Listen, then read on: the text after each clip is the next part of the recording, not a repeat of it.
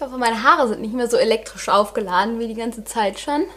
What is that? Würdest du mir glauben, wenn ich dir jetzt sagen würde, dass es in Düsseldorf mal eine Art Vampir gegeben hat?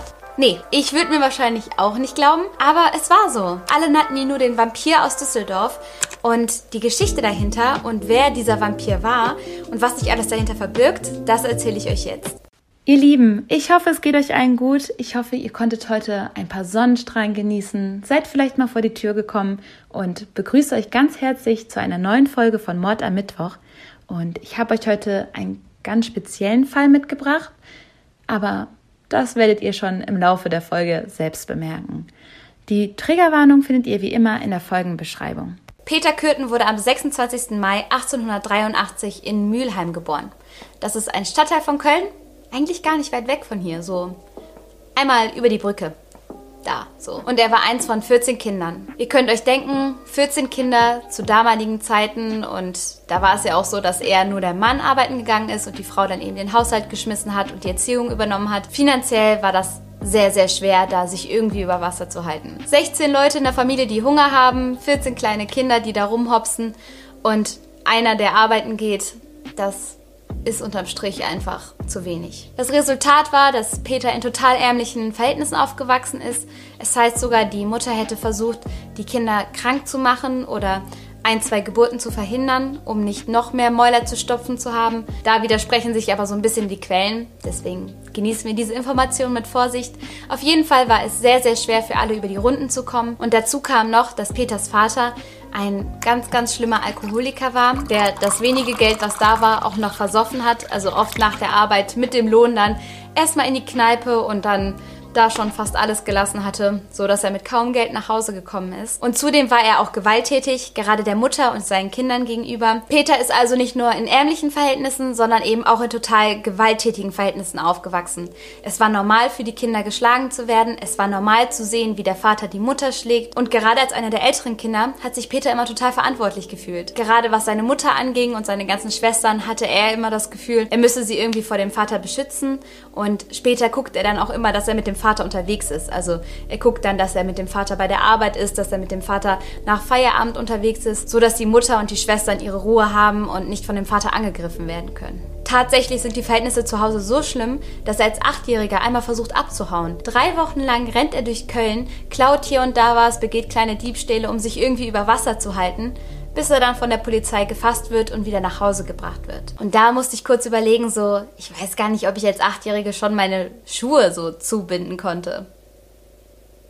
Also, hoffentlich schon, aber wisst ihr, was ich meine? So, man hat da ja eigentlich ganz andere Gedanken im Kopf, als für sich selbst zu sorgen und dafür zu sorgen, dass man was zu essen hat und zu versuchen, sich ein Leben irgendwie in Köln aufzubauen, weit weg von seiner Familie. Ich finde, das zeigt schon, wie schlimm die Verhältnisse zu Hause waren dass du als Kind so auf eigene Faust dann da ausbrichst. Am Ende weiß man natürlich nicht, wie viel von der Gewalt, die Peter zu Hause erfahren hat, dann letzten Endes dafür verantwortlich waren, wie er geworden ist. Aber man sagt ja schon, dass so das Umfeld einen doch sehr prägt und wenn man eben mit ganz viel Gewalt aufwächst, dass man dann auch viel eher bereit ist, anderen gegenüber auch Gewalt anzuwenden. Peter entwickelte schon früh Gewaltfantasien. Die äußerten sich vor allen Dingen in Tierquälerei. Es wird gesagt, dass er einmal ein prägendes Erlebnis hatte, so als Sechsjähriger, als er einen Hundefänger dabei beobachtet hat, wie dieser zwei Welpen ertränkte. Das schien in dem damals noch sehr, sehr kleinen Peter diese Lust von Mord und Tod schon auszulösen. Später wird er sogar selber aussagen, dass er als Neunjähriger zum ersten Mal zwei Menschen getötet hat. Das kann man nicht 100% belegen, doch er beharrt darauf, es getan zu haben. Er erzählt immer wieder, dass er damals mit zwei Freunden auf einem Floß auf dem Rhein geschwommen ist und einen der Freunde vom Floß geschubst habe. Er wusste ganz genau, dass dieser nicht schwimmen kann und als der zweite Freund auch ins Wasser gesprungen ist, um dem ersten zu helfen, habe Peter das Floß über die Köpfe der beiden manövriert, sodass beide Kinder ertrunken sind. Ob die Geschichte wahr ist, das weiß nur Peter selber. Auf jeden Fall hatte er schon immer Spaß daran, andere leiden zu sehen. 1894 verschlägt es die Familie von Peter dann in Richtung Düsseldorf. Der Vater, der damals als Sandformer gearbeitet hat, verhofft sich von Düsseldorf mehr Angebote, bessere Jobs, bessere Bezahlung und eine bessere Zukunft für sich und vielleicht auch für seine Familie. Ich weiß nicht. Ich glaube, eine bessere Zukunft für sich erstmal und Ja, 1897 beginnt Peter dann auch die Ausbildung zum Sandformer und arbeitet dann in derselben Firma wie sein Vater. Wie gesagt, er hat immer versucht, den Vater möglichst weit weg von der Familie zu halten und immer im Auge zu behalten, immer dabei zu sein, zu wissen, wo er sich gerade rumtreibt, damit die anderen ihre Ruhe vor ihm haben. Und trotzdem vergriff sich der Vater noch im selben Jahr an seiner ältesten Tochter und landete dann wegen Inzest für ein Jahr im Gefängnis. Doch auch Peters kriminelle Laufbahn nahm allmählich Fahrt auf. Und glaubt mir, das wird eine lange Laufbahn. So, also ich glaube, er hat am Ende, ich denke mal, die Hälfte seines Lebens im Gefängnis verbracht. Und das auch teilweise wegen Delikte, weshalb er so für so sieben Tage ins Gefängnis gekommen ist. Also ihr könnt euch vorstellen, wie oft er verhaftet worden ist. Er klaut nämlich damals bei seinem Arbeitgeber 100 Mark an Lohngeld. Und 100 Mark in dieser Zeit war unglaublich viel. Also gemessen daran, wie schlecht es den Leuten allen ging, wie viele Kinder sie zu Hause sitzen hatten und wie hart die Leute gearbeitet haben, um so 100 Mark zu verdienen, war das eben schon eine krasse Tat. Und dann hat er das Geld gepackt und ist damit nach Koblenz geflüchtet. Dort hat er eine Prostituierte kennengelernt und einige Zeit mit ihr verbracht und dann haben die beiden so eine Rheinreise unternommen, also sind auf einem Schiff den Rhein runtergefahren und an einer Parkbank tatsächlich von der Polizei dann überrascht worden und er ist dann erstmal in Haft gekommen. Denn es wurde nach ihm gesucht. Er war ja für seine kleineren und größeren Diebstähle bekannt und ist dann dort direkt abgefangen worden. So kam er dann in Düsseldorf für zwei Monate in Haft und ist dann im August 1899 wieder freigelassen worden. Dann lernte er die ältere Frau M kennen. Tatsächlich war sie sogar ein ganzes Stück älter, denn Peter war zu der Zeit 16 und die Tochter von Frau M war auch 16. Auf jeden Fall hat eine Liebesgeschichte zwischen den beiden angefangen. Also ich weiß jetzt nicht, ob Liebe involviert war, aber es ging auf jeden Fall um Sex.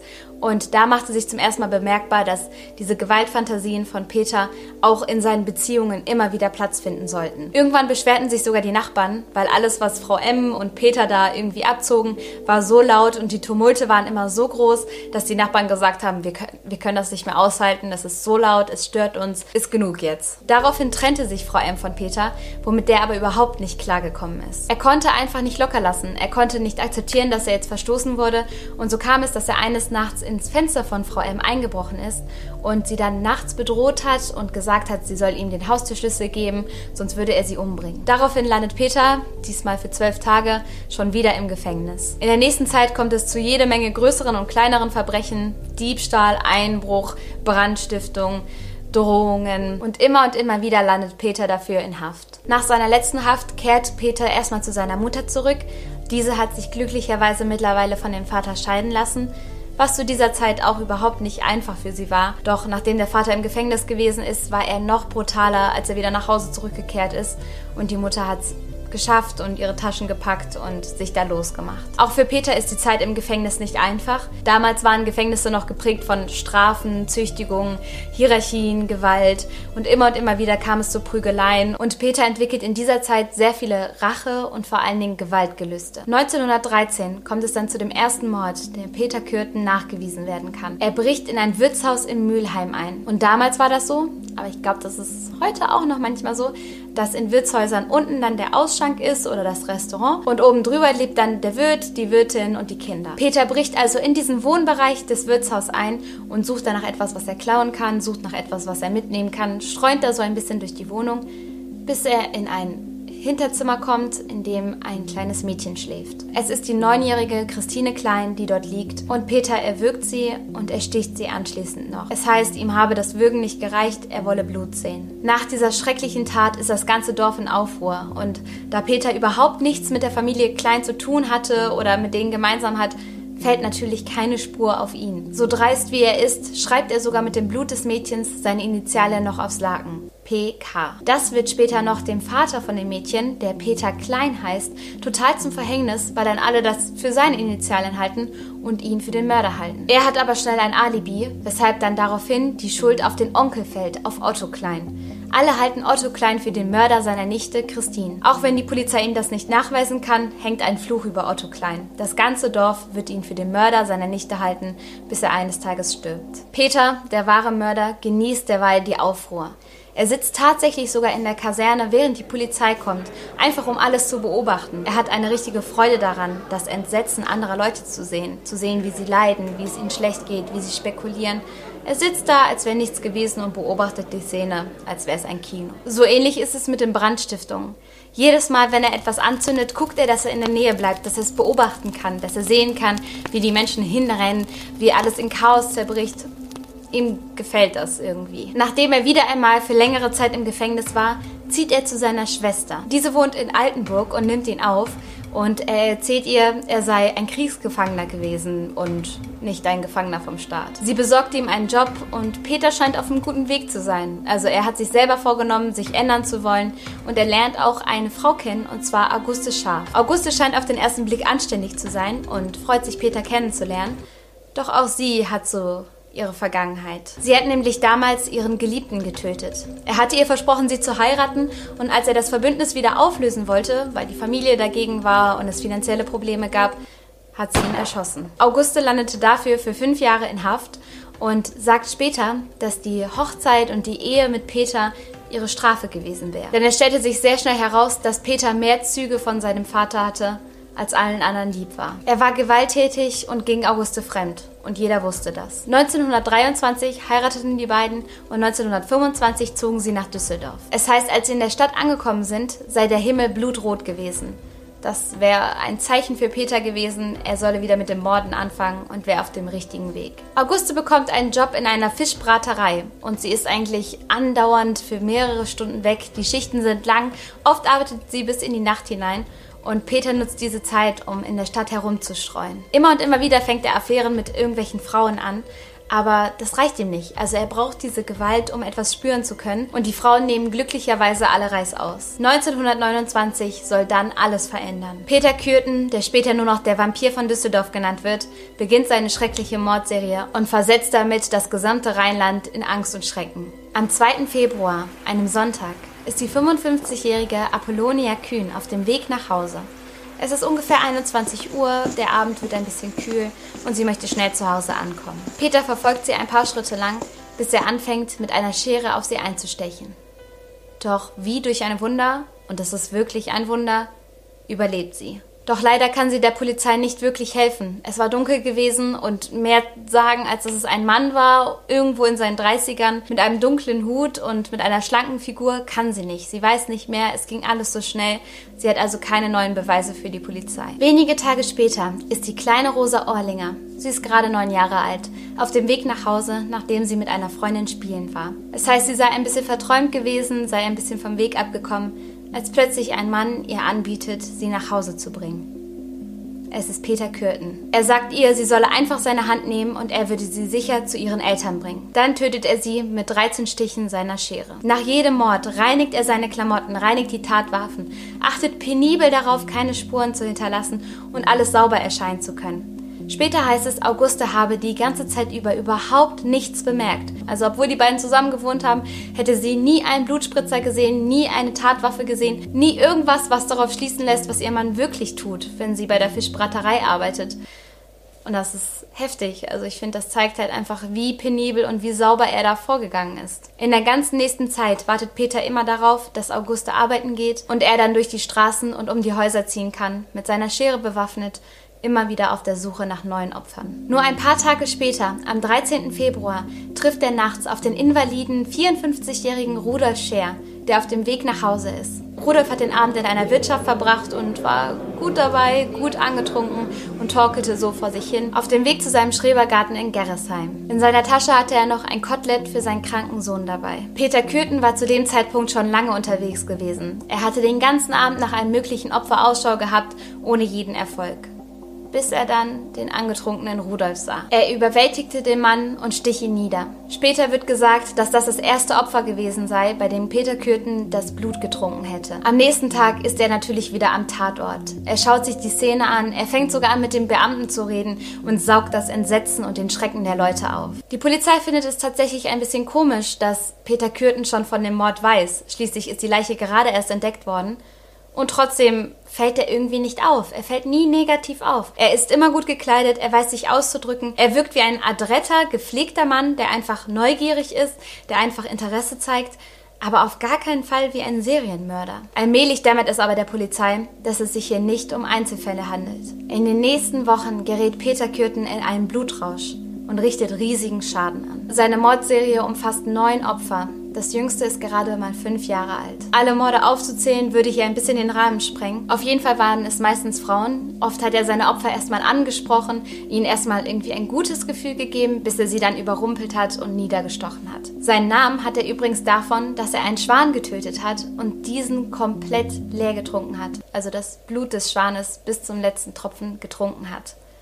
So entstand der Name der Vampir von Düsseldorf. Eines Tages schickt er sogar eine Skizze an eine Düsseldorfer Zeitung, wo genau beschrieben ist, wo die nächste Leiche zu finden ist. Es scheint so, als wolle er sich mit der Tat brüsten, als käme er irgendwie nicht damit klar, wenn die Leiche nicht gefunden würde, als als bräuchte er diesen Schrecken, dieses Entsetzen. Als die Zeitungen darüber dann einen Artikel verfassen, gerät die Öffentlichkeit komplett in Aufruhr. Journalisten aus aller Welt reisen nach Düsseldorf, nur um über den Vampir zu berichten. Die Artikel sind natürlich total reißerisch, also die Leute geraten immer und immer mehr in Panik. Die Straßen sind mittlerweile leer, überall hängen die Plakate, auf denen mögliche Phantombilder zu sehen sind.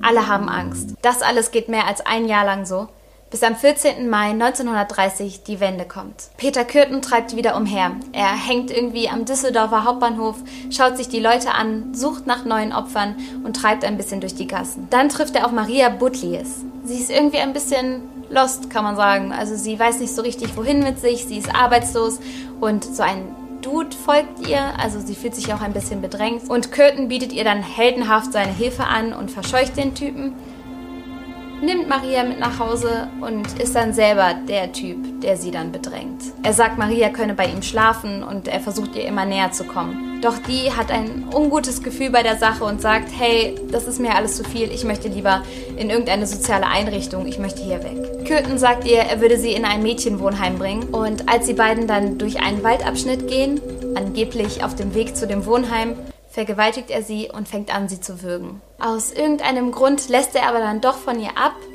und lässt sie dann im Wald zurück. Die total verwirrte und hilflose Maria landet am Ende in einer sozialen Einrichtung in Gertrudesheim und schreibt von dort aus einen Brief an ihre Freundin. Sie schreibt, was ihr passiert ist und dass sie verängstigt ist und dass es ihr ganz blöd geht und die Freundin heißt mit Nachnamen Brückner. Der Brief landet jedoch bei einer Familie Brückmann und die übergeben den Brief dann der Polizei. Durch diesen Zufall kommt es zu einer Festnahme von Peter Kürten. Der damalige Oberstaatsanwalt Otto Steiner sagt, Peter Kürten habe die ganze Zeit satanistisches Glück gehabt.